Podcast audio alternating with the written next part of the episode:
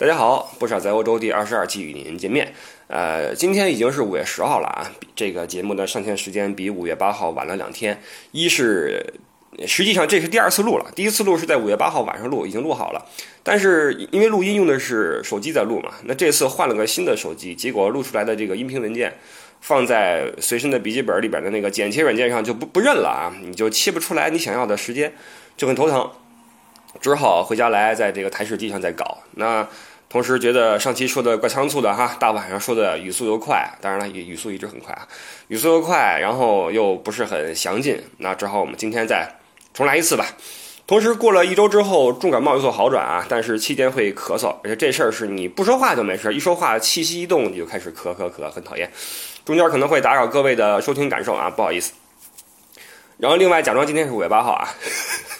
五月八号啊，呃，两个两个节日，这个我们最近这几期节目总是赶上周日是过节，比较巧。那就像之前咱们说的啊，这个每每年这三百六三百六十五天已经不够用了，那以后就得，呃，某月某日上午是什么节，下午是什么节，就得这么过了。五月八号第一个二战的欧战的胜利日，也就是说，在五月七号的呃凌晨。纳粹德国的投降协议书就正式生效了，在零点钟。那因为这是五月七号的零点嘛，所以这个有些国家是五月八号作为欧战的胜利日，有些国家认为是七号，这个无所谓啊。呃，今年不是反法西斯战争胜利的大年，所以这个庆祝活动不是很很那什么。去年是大年啊，咣咣的很多人在庆祝，今年就没什么升息。再一个，我 我五月八号正好在柏林。呃，有点赶上周日啊，那天气晴好，大家歌舞升平，这个也不是歌舞升平吧，就出来这个就是该干嘛干嘛啊，就是没有和平时没有什么异样，因为人家第一不是什么大年，再一个德国人战败国，对吧？这个你作为二战中最后一个被攻克的首都啊，这个柏林，你没必要让人老百姓出来敲锣打鼓啊，我们战败了啊，那没有必要啊。另外一个五月八号是母亲节啊。呃，我们从微信上都能看出来，叮咣叮咣的，大家在晒这个，在在跟自己母亲祝福啊，在怎么怎么样。因为微信我们会足不出户知道很多很多事情。那 呃节日哈，什么哪儿出事儿了，什么哪儿怎么着，慌慌慌的开始就来了。呃，我觉得中国哈有那么一批人，包括我在内的那么一代人，从从七五后到八五前吧，就这么十年的人啊。也可能是教育背景原因，也可能是时代背景原因。我觉得我们这十年出生的人非常不会表达自己内心的情感，就是我觉得我所所受到的教育里面。这个说说去去喜欢什么人爱什么人是个很丢人的事儿，特别特别特别不好意思。从小被教育着爱祖国爱人民，什么鲜艳的红领巾飘扬在，就这个你知道吗？就大不了爱个小动物。哇，你要敢说你爱人，那你实在是太丢脸了啊！就这样，所以导致我们这十十年这个出生的人，我觉得好像不怎么敢于或者怯于说出自己内心的情感。你对爱人、对父母、对。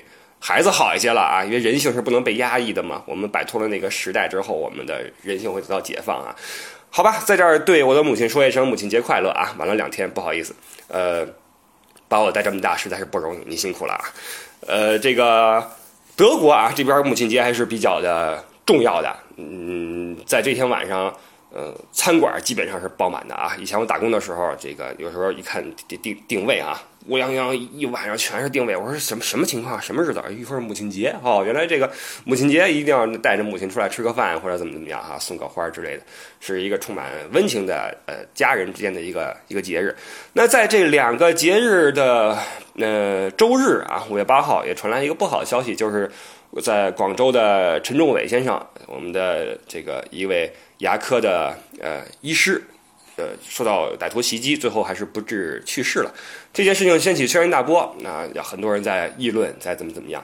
实际上这个事儿在我看来，它是一个非典型的事件啊，因为你从它的成原因去看的话，你会发现这是一个几乎可以说是神经病的一个人，因为二十多年前的一次呃诊治所造成的。可能是正常的一个结果，然后去做了这样一个凶杀，然后自己还还跳楼了。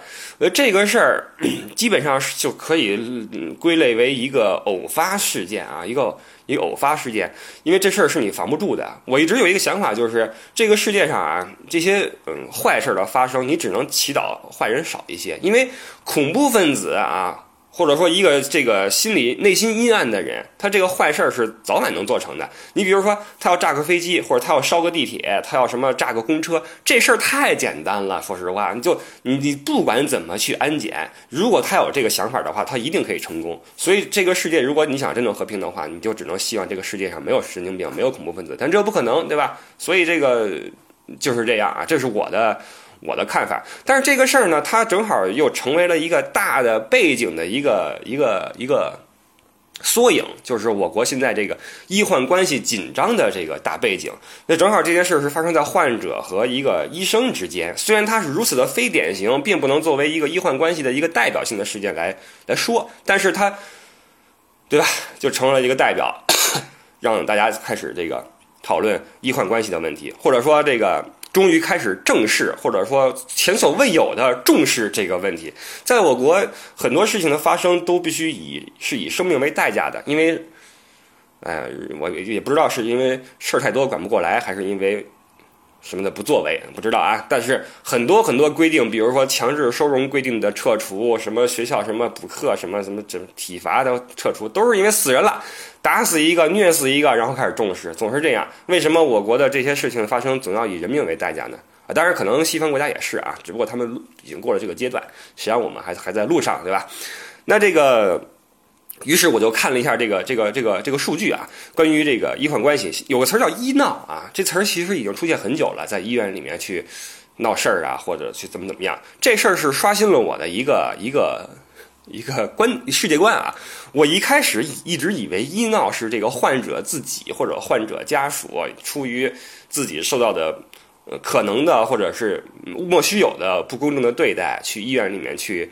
打砸抢烧这个事儿，后来发现不是啊，后来发现医闹其实是这个，或者说一大部分医闹是专业人士去去受雇于，或者说去寻找这些在医疗关这个这个呃关系中吃亏的这个患者，然后帮他们去扯横幅，然后去骂人，骂人八辈祖宗，打人，就这事儿，令人感到非常的震惊。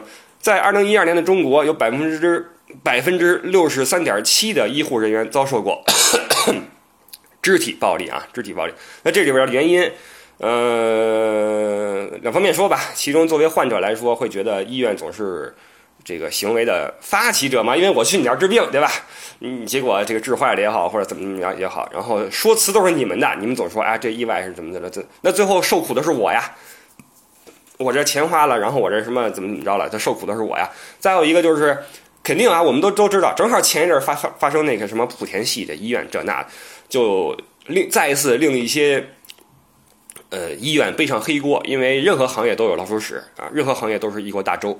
那当老鼠屎出现的时候，这锅粥就会臭掉，就会被人骂。然后我们我们的我国的网民又是如此的这个同仇敌忾啊，是吧？出点什么事儿就开始骂，导致很多的医院很多的医生在背黑锅，嗯，最后就导致现在。医生和患者之间的关系并不是，并不是很良好。再有一个就是在在中在我国呢，老百姓有一个有个毛病吧，就是一旦自己花钱了就不得了了啊！一谁花钱谁就是爷，我花钱了你就得按照我的意愿把这事儿做好，是一个非常崇尚消费的一个国度。我花钱。你这事儿就得照我意思来。你要如果这个结果跟我的初衷不一样的话，那你你就得给我赔礼道道歉啊！轻我是骂你，重我抽你，再重我弄死你，对吧？就这样，谁花钱谁就是爷。而且在这个我国，呃呃，一开始我认为是执法部门的不作为啊，是他们的不作为导致，因为医闹或者说在医院里面的暴力，这这这就是这就是。触触起码是触犯了社会治安条例吧，对吧？你拘起来呗，你判了不完了吗？但是这个执法部门是如此的不作为。我国的民警啊，我说中国的警察有一个呃本领，就是令人叹为观止的和稀泥的能力啊。中国的警察是非常非常善于调解这些民事纠纷，这些什么以以及这种小型的什么刑事诉控什么诉讼这种太厉害了。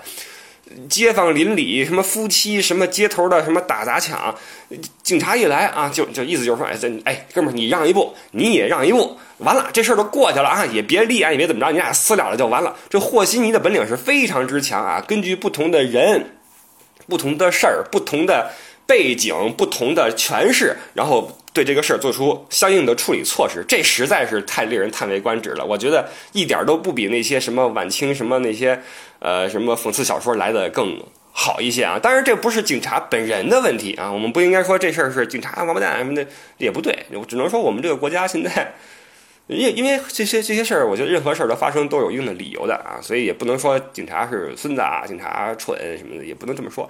他们这样做也有自己的。苦衷吧，啊，但是就造成我国的人民在出现问题的时候是非常崇尚暴力的，啊，这个比如说车蹭了之后，先下车先吼，妈的你他妈怎么开车呢什么的，然后比谁胳膊粗，对吧？比谁嗓门大，比谁金链子这沉，对吧？那你你你金链子沉，你就是大哥是这么着，然后就就就就搞成这个样子，大家都很崇尚暴力，于是医生和患者之间出现误会、出现纠纷的时候，不论是医生的问题还是患者的问题，最后总会啊产生暴力，那最后吃亏就是医生了。对吧？那你你你医生总不能抄刀子去啃病人，对吧？那就就比较的头疼。同时，我又看了一下欧洲这边的，呃，因为咱们不傻在欧洲嘛，对吧？咱们聊聊欧洲这边的事儿。我看了一下欧洲这边的医患关系的问题啊，不看不知道，一看我发现没好哪儿去啊。当然，这边也是没有医闹的啊，没有说专业的说你给我钱，我帮你去拉横幅去，我我替你去骂医生去，没有做这种事儿的人。但是。德国这边的医患关系也没有好哪儿去啊！数据表明啊，这个在近些年来，呃，医患关系是持续的变得紧张、紧张再紧张。看几个数据啊，二零零九年，在一家这个呃不是吧，在这个德国的三十家医院的统计数据表明，百分之八十的医护人员遭受过这个。暴力，这其中是含包含语言暴力啊，包括什么情绪的冷暴力啊等等的哈，瞪你一眼呀，挤兑你两句呀，那什么的，其中百分之五十六是肢体的，那这里边可能就跟我国的就。呃，这这程度有区别哈。我国的一一说这个医生跟病病人之间的肢体，我就打起来，踹两脚，砍你，对吧？这边不至于，这边是什么那种掐你一下啊，什么我踢你一下啊，我我挤着你，我我拱你一下啊，反正就，我要不就是你给我喂饭，我叭给你打开啊，就这这种啊，它也算是肢体暴力。但是这个情况一直在上升，包括二零一五年在纽伦堡的医院里面，百统统计啊。在过去的六个月里面，在过去二零一五年，有二零一四年年末到二零一五年年初这个样子吧，有百分之五十六的医护人员是遭遇过这种来自病人的暴力的。那你就知道，这个不是一个说长期的，说在你你的漫长的职业生涯里面有没有遇到过这个事儿，而是在过去的半年中就已经有了这样多的类似的事情发生。那这里边的原因啊，我们说一说，一是因为这边的医护人员的。呃，人啊，人员太少啊，这跟不上啊，跟不上。实际上，在在欧洲，这个医生还是个令人很尊敬的职业啊，医生啊，教师啊，还是很令人尊敬的职业。你比如说，我们说这个，你在欧洲这边，你称呼人的时候，你说呃，什么什么教授。都是 doctor 对吧？包括什么什么医生什么什么都是 doctor 谁谁谁谁 professor 谁谁谁谁谁，你不他不会说像在我我国就是什么什么总对吧？张总、王总什么陈队什么这个呃什么刘处什么那个李工，其实这个是吧？任何的任何的这个职业都有自己的一个简称是吧？就包括这个什么恨不得这个什么锅炉房，开玩笑啊，就是在在欧洲不是的，在欧洲的话你这个。呃，大的总裁也好，什么也好，就是什么什么先生。你比尔盖茨，你不能你没人叫他比总对吧？比总就是就是盖茨先生对吧？盖茨先生或者说 Bill 就这么简单。但是，一说到医生的话，Doctor 谁谁谁谁谁，教授的话，Professor 谁谁谁谁谁，警察什么的不是什么什么什么什么对什么什么老总不是说什么什么总，没那个啊，没那个。但是那个你架不住他医护人员太少，所以这个嗯，你得到的照顾的这个这个这个。啊，对吧？就就就会受限。同时，这个咱们之前说过啊，在欧洲看病麻烦的是，他等候的时间特别长。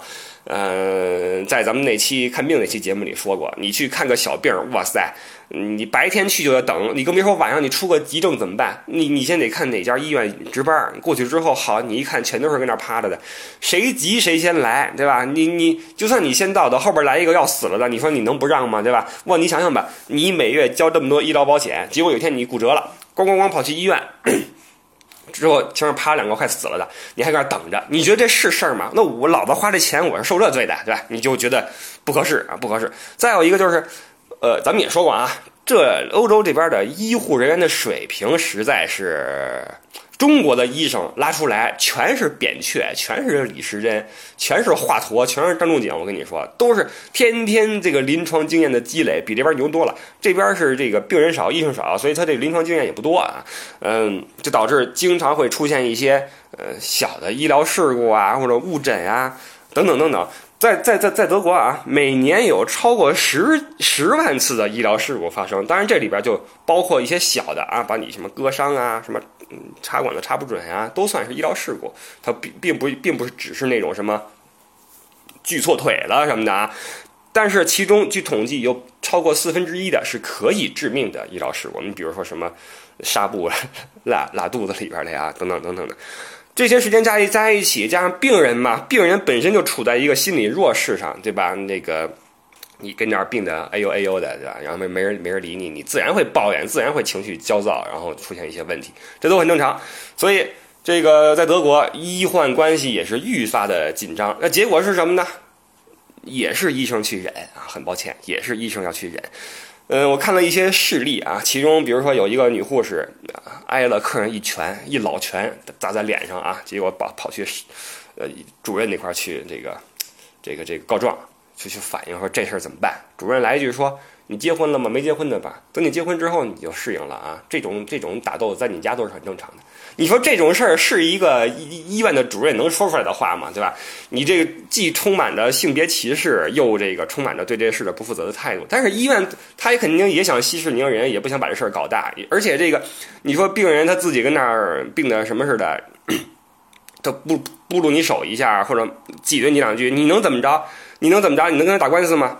能打官司吗？而且这个，在这个他们这个医生所上的这个保险里面，这个所谓的伤残保险里面，你工伤啊，你你要超过三天，影响你三天的工作之后，才会赔偿你什么这种什么损失啊，这个那个的。那你你你你被人什么掐了一下，或者怎么着？这事儿你能怎么着？只好只好去忍，只好去忍。所以在德国，我没想到啊，说实话，我一直以为，因为医生是如此受尊敬，我一直以为这个医患关系还行。因为就我仅有的几次看病的体验，也还 OK，对吧？没有说很不客气。因为这个欧洲这边的医生还是非常非常的有耐心和和善的哈。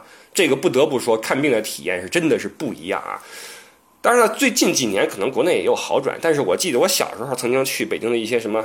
医院啊，去看病，哇塞，跟那个大夫说句话就跟欠他钱似的，你知道吗？有一些这个中年的女大夫特厉害，哇塞，看见你又不耐烦，又就恨不得你，意思就是说你干嘛来了？你你烦不烦呢？就这样，你知道吧？态度特，你跟他问个事儿，问个路，我的那叫一个。哎呦，那叫一个难受，你知道吗？作为病人，你又没精力去，你发了高烧，你又没精力去跟他去理论，就我觉得这纯纯属欺负人，就是欺负人啊！那在在欧洲这边看病，实际上这个感受还是很好的，又有有耐心，又怎么怎么样哈？跟你每次临别都跟你说早日康复啊，什么什么的，还是还是很客气的。但没想到医患关系也不是很好，很多医生都在抱怨说，我们胸前这个十字架，这个红十字越来越没有保护作用了。以前我们是如此的受尊敬，现在这个我们这个遭受到的这种。暴力越来越多啊，但是在这个医疗事故方面啊，嗯，在欧洲这边，在德国还是有一个程序可以走的，它有一个医疗事故调解处这么一个第三方组织，介于这个呃患者和医院之间。呃嗯，比如说你觉得你遭受到了这个 医疗事故了，那医院说不是，你说是，怎么办呢？让这个调解处去去处理。这个调解处它是由一些呃医院里面的。呃，专科大夫组成的一个第三方的一个机构，专门用来去，呃，判断这些医疗事故的这个做这个判定。最后呢，因为你如果你和医院之间有纠纷的话，很可能会闹到法院去，对吧？那这个这份判定的结果也会作为一个法院判定的依据。因为呃呃，这个法官是不懂医学的，对吧？他如何去去了解你们之间点破事儿呢？就就让这个第三方调解处去搞啊。但是呃，也有数据表明啊。你一旦扯上这个第三方这个调解处了，那患者基本上就没有希望了啊！如果医院不承认这是事故的话，调解处基本也也会也不会承认，因为这调解处的大夫也来自医院，对吧？都是一圈的，我何必我我为了什么患者我跟你过不去呢，对吧？咱们都是。全国没几个大夫抬头不见低头见，那谁跟谁都认识，我何必去跟你过不去呢？而且这个在全责上面啊，在手术之前都会写的比较清楚了，说我们这个可能会出现什么情况，出现什么情况，怎么怎么样，写的是无比清楚的。你可以说他笨，你可以说他蠢。他承认，但是事故发生，这是豁然率的问题，就有这个几率会发生。你赶上了，你就认倒霉啊！他是这么一个局势。我认识一个人，一个咱们同胞在德国这边的看病啊，做手术，我好像好像是屁股里边长了个什么东西，就切开给他弄出去就完了。哇塞，切开之后弄，弄完之后缝，缝好之后一看，哎呀没弄干净，又切开又弄，弄完之后又缝，缝完之后过俩月还流血，一看，哎呀没缝好，再切开再缝。总之就就屁股这点事儿，我恨不得半年就没没坐椅子，你知道吗？就趴着。你说这算怎么办？这跟国内，哇塞，我觉得就够呛了啊！这个我估计扯横幅骂你祖宗 就开始了。但在德国，你就无无处去说理去。我这都有可能啊，对吧？你可以说我笨啊，但是这个要不你去找这个医疗事故调解处，找他去说，调解处可能会和稀泥啊，说你这事儿怎么着怎么怎么着。如果你为这事儿去告法院去，哇塞，这事儿旷日持久，你就。拖死你，你知道吧？拖死你。所以这个比来比去，我发现 医生和患者之间的关系，可能他出于这个这个。事实啊，毕竟是一一边花钱一边去救人，出于这个敏感的事实，可能就是会，嗯，就是会紧张一些啊。他还不比修车，修车的话，你想象一下啊，你把你开一辆车去修，你花了钱了，就给你修坏了，你心里肯定不爽。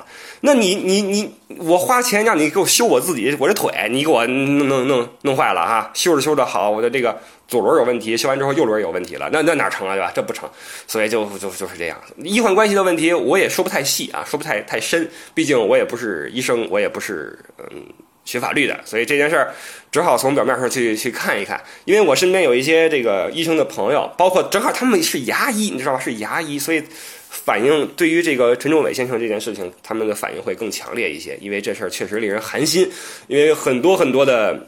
嗯嗯，医生啊，医师在中国是工作的非常非常的辛苦。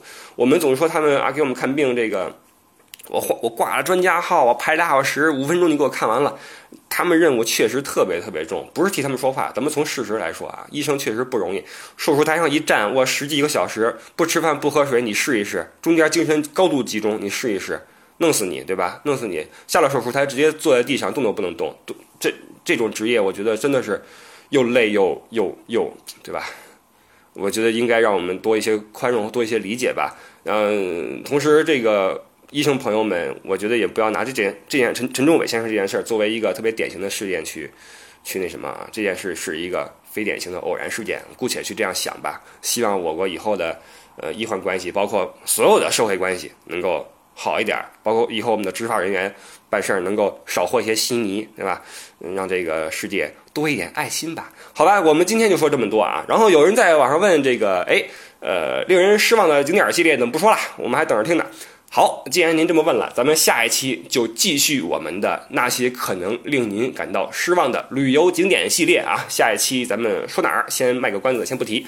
周日上线啊，这次周日上线。感谢您这次的收听，我们周日见。呃，拜拜。